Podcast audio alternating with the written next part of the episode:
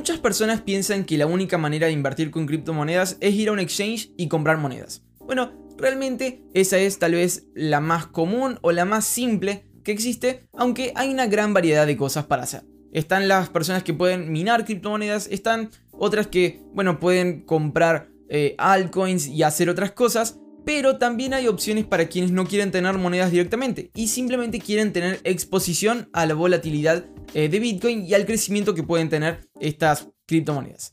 Esto es lo que está haciendo JP Morgan, que está lanzando un nuevo producto, una cesta de exposición criptográfica con MicroStrategy y Square.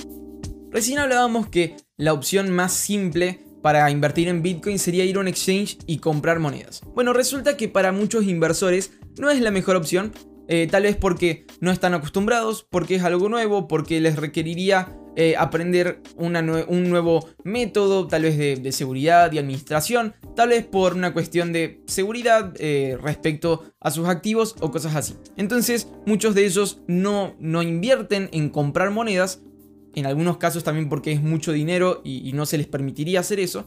Y entonces lo que hacen es comprar activos que tienen exposición a criptomonedas para poder eh, aprovechar el crecimiento y la volatilidad de Bitcoin a la hora de aumentar en su precio y bueno, eh, poder, poder poner dinero allí.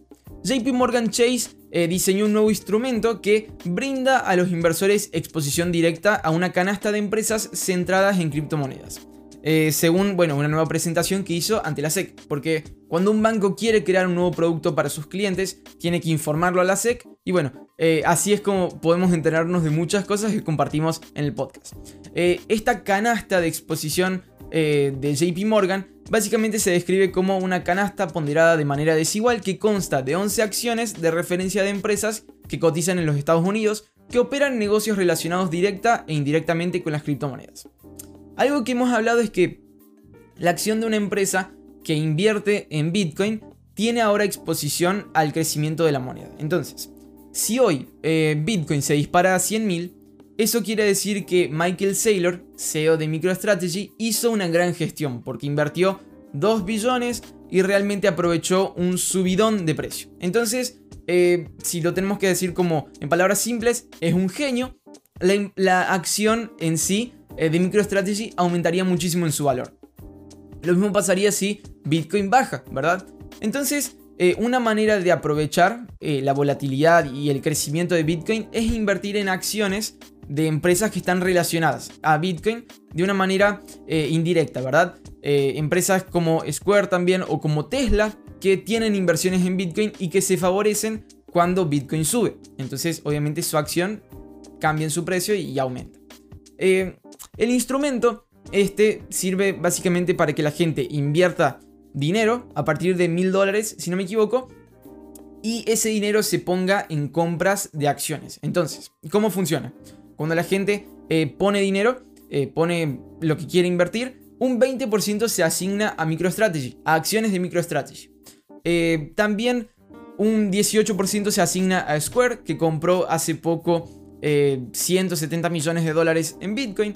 Y un 15% va a Riot Blockchain, que es una empresa muy importante que, si no me equivoco, tiene que ver con minería de Bitcoin. Em, Nvidia Corporation y PayPal Holdings también representan un 15% de esa cesta. Y bueno, también hay otras empresas como Advanced Micro Devices, Taiwan Semiconductor Company, Intercontinental Exchange, CME Group, Overstock.com y Silvergate Capital. Es básicamente una forma para que inversores puedan aprovechar eh, esto, esto de Bitcoin y cómo crece en su precio con, con acciones. El informe incluye una sección donde declaran que las acciones se escogieron en parte en función de la exposición a Bitcoin, la correlación con Bitcoin y la liquidez.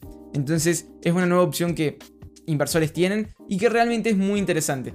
Eh, si se cumplen todas las predicciones que hay para este año según el precio de Bitcoin, podría ser realmente una gran oportunidad porque todas estas empresas se van a favorecer muchísimo las acciones subirían en su precio eh, y bueno, los que invierten en este instrumento de, deuda tendrían mucho crecimiento en, sus capitales.